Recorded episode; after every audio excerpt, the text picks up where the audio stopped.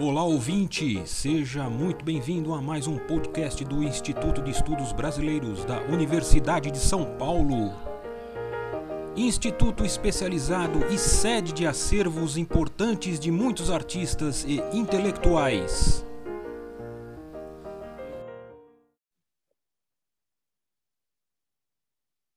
Abre aspas. A receita do tacacá que me manda pedir é a seguinte: faça a goma de amido ou tapioca, a qual se ajunta o sal necessário. O tucupi é temperado com sal, camarões secos e jambu. É servido em cuias, onde se deitam umas 4 colheres de goma e 8 ou 10 colheres de tucupi, cortando a goma com uma colher para misturar. Quem gosta, adiciona pimenta de cheiro ao tucupi. Você sabe o que é tucupi, como é fabricado e o que é jambu. Satisfaço assim como possível suas prezadas ordens. Fecha aspas. Olá, meu nome é Viviane Aguiar, eu sou mestre e doutoranda em História Social na Universidade de São Paulo. Neste episódio do podcast do IEB, compartilho uma pequena parte da pesquisa que desde 2016 eu venho fazendo sobre a relação de Mário de Andrade com a construção de uma ideia de cozinha brasileira. Comecei o episódio de hoje com um trecho de uma carta que foi enviada a Mário por um amigo do Pará, o médico Gastão Vieira, em novembro de 1933. Guardada no arquivo do Instituto de Estudos Brasileiros da USP, essa carta inclui a descrição de uma receita de tacacá, um caldo de tucupi, goma, camarão seco e jambu, servido fumegante na cuia e muito comum até hoje na região amazônica. Aquela altura, 1933, Mário já havia recebido receitas de outra correspondente, Estela Gris, então esposa do poeta pernambucano Ascenso Ferreira. E também já havia pedido a Zulmira, mulher do tio Pio Lourenço, que ela conseguisse com amigos do Maranhão receitas de doces e pratos de sal, como revela uma carta, hoje compilada no livro Pio e Mário, Diálogo de uma Vida Inteira, lançado pela editora Ouro sobre Azul em 2009. Nesse pedido a Zulmira, Mário se justificava dizendo, abre aspas, Estou colecionando receitas de doces e pratos de sal do Nordeste para publicá-las no meu livro. Elas vivem cantando dentro de mim e temos que eternizar tudo isso que é prova da verdadeira cultura do Brasil. Fecha aspas. O livro em questão, que ele menciona na carta, seria o nunca finalizado na pancada do Ganzá. Não sabemos se a receita paraense encaminhada por Gastão Vieira seria usada de alguma forma naquele livro em construção, mas independentemente do seu uso naquele momento, é impossível não notar o destaque que essa receita, o tacacá, teve em algumas das obras de Mário. Em sua visita a Belém, em 1927, ele já havia se encantado com o tacacá, como mostram suas anotações hoje reunidas no livro Turista Aprendiz, publicado pela primeira vez pela editora Duas Cidades em 1976. Ele chegou a esboçar lá uma cantiga chamada Moda do Alegre Porto, cujos versos seriam assim, abre aspas. Lá se goza mais que em New York ou Viena, só cada olhar roxo de cada morena. De tipo mexido, coquetel brasileiro. Alimenta mais que um açaizeiro. Nosso gosto doce de homem com mulher. No Pará se para, nada mais se quer. Prova tucupi, prova tacacá, que alegre porto Belém do Pará. Fecha aspas. Inspirado pela mistura, o coquetel brasileiro, que alimentaria mais do que o açaizeiro, e também inspirado pelo tacacá com tucupi, Mário subvertia o ditado popular quem vai ao Pará parou, tomou açaí ficou, tirando o açaí do destaque e colocando em seu lugar o tacacá e o tucupi.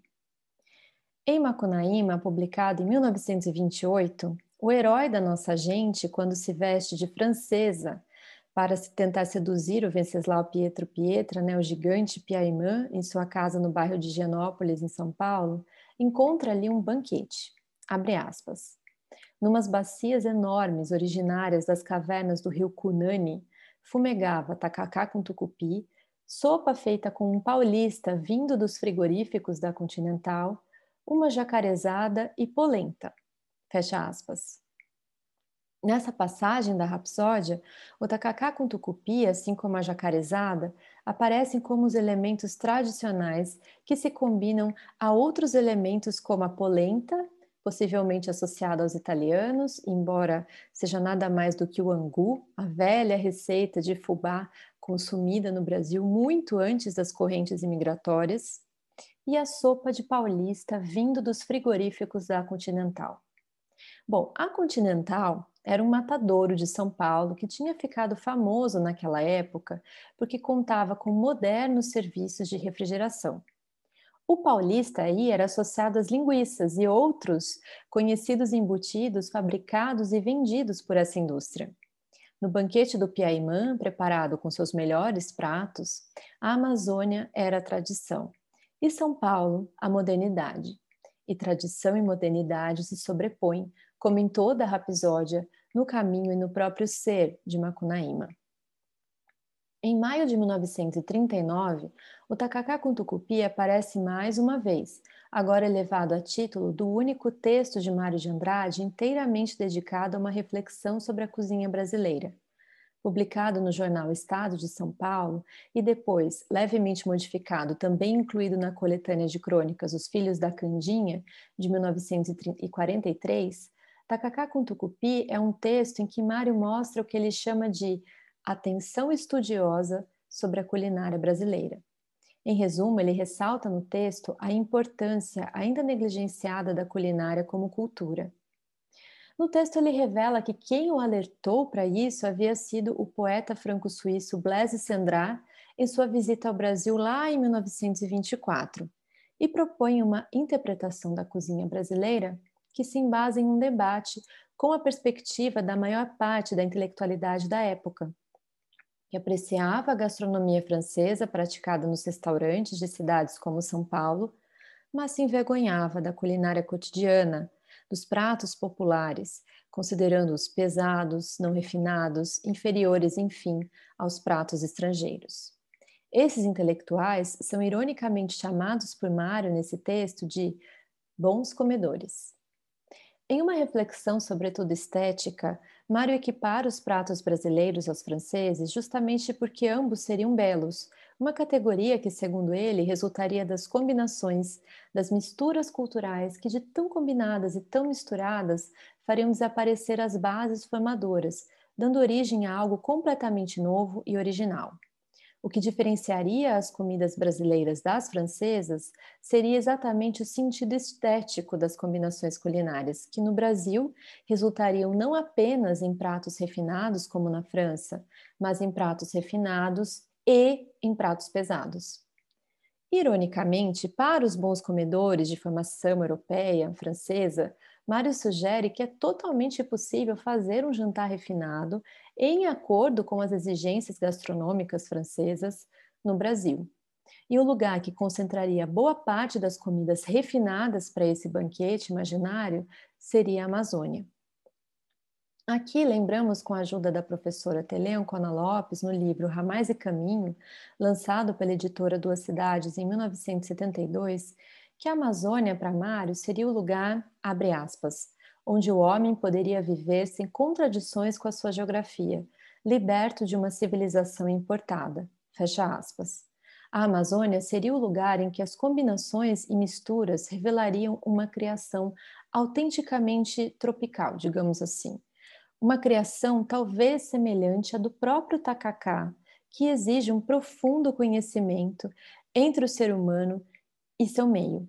Como sugere o próprio Gastão Vieira na carta em que ele envia a receita de tacacá, Mário sabia do complexo método indígena para domar, digamos assim, a natureza e fazer a base do tacacá. É preciso cozinhar a mandioca brava por dias para que ela perca sua característica venenosa e dê origem ao tucupi, base do prato. De qualquer maneira, não podemos deixar de notar que ao longo do texto, o tacacá com tucupi não é descrito como um prato refinado da Amazônia. Ao contrário, ele é descrito como um prato trágico. No artigo, Mário classifica as comidas das regiões do Brasil de duas formas.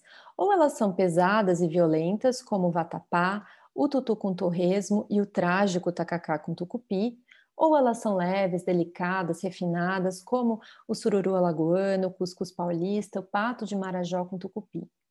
O refinamento, segundo ele, até seria mais encontrado nos pratos da região amazônica, mas pratos pesados e leves, indigestos e refinados, trágicos e delicados, seriam parte da cultura culinária de todas as regiões brasileiras.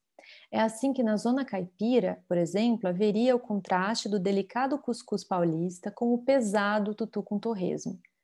E na zona amazônica, o contraste da refinada pescadinha dos solimões com o peso e a tragédia do tacacá. O peso e o refinamento revelam um modo particular de Mário reconhecer, mas transgredir a oposição entre a tradição e a modernidade, a barbárie e a civilização, valorizando a convivência dessas dimensões na formação de um caráter brasileiro. O interessante é que, ao escolher um dos muitos pratos citados ao longo do texto para intitular seu artigo, Mário não escolhe um prato refinado da Amazônia. Ele elege, como sabemos, o trágico, tacacá com tucupi. A tragédia do tacacá parece aludir às características devastadoras de outras comidas a que Mário se refere em sua obra. No mesmo artigo Tacacá com Tucupi, ele se refere ao efó baiano dessa forma, abre aspas. O efó preparado à baiana com muita pimenta e diluído no azeite de dendê é tão brutalmente delirante que nem somos nós que o comemos, ele é que nos devora. Fecha aspas. Em seus diários de turista aprendiz, ele assim se lembra do caju, abre aspas. O caju morde a boca da gente, vai nos devorando por dentro, fecha aspas. No inacabado livro Banquete, publicado em 1977 pela editora dos Cidades, o vatapá é descrito pela personagem Ciomara Ponga, uma estrangeira, como, abre aspas, a transfiguração alimentar de um estupro, fecha aspas. A comida, nesses exemplos, é personificada em seu caráter bárbaro e canibal, por assim dizer, de devorar e violar o outro, inclusive sem consentimento. O caju devorador é também descrito nos diários de turista aprendiz como a fruta que, abre aspas, possui gosto caju, coisa indescritível e unicamente compreendida por quem conhece o caju de vias de fato. Fecha aspas. As comidas devoradoras, como o caju e o vatapá, tinham um gosto forte, incomparável, impositivo de Brasil e teriam a capacidade de chocar, violar e até destroçar os paladares educados, segundo a gastronomia francesa, os parâmetros do ser humano civilizado europeia, como o próprio Mário de Andrade se dizia ser. Tudo isso me leva de volta ao banquete em que o Piaimã prepara né, para a francesa Macunaíma. Tinha naque, naquela ocasião tacacá com tucupi e sopa de paulista vindo dos frigoríficos da Continental. A sopa que cozinhou o paulista, forjado e embutido na modernidade da indústria e nos padrões estrangeiros, não deixa de revelar esse sentido de devoração. Não à toa, a sopa de paulista aparece lado a lado com a receita que, no artigo de 1939, vai ser classificada na chave dos pratos pesados e devoradores, o tacacá com tucupi. Eram muitas, portanto, as razões para que seu único artigo sobre a cozinha brasileira levasse a receita amazônica no título. Além de chamar a atenção dos leitores do jornal pela cacofonia da expressão, tacacá com tucupi era uma receita sintetizadora de alguns pensamentos de Mário de Andrade sobre a própria cultura brasileira. E também representava a valorização, na visão dele, do peso e das tragédias do Brasil que não deveriam ser motivos de vergonha nem de inferioridade do país em relação aos demais. Deveriam, na verdade, ser conhecidas, mastigadas, assimiladas. Mário localizava na culinária os sintomas de uma cultura em formação e de uma personalidade brasileira que nos devorava e diante da qual o brasileiro deveria se deixar devorar. Muito obrigada por me acompanhar até aqui e até a próxima. Este podcast do Instituto de Estudos Brasileiros chega ao final. Esperamos que tenham gostado e em breve retornaremos com um novo assunto para você.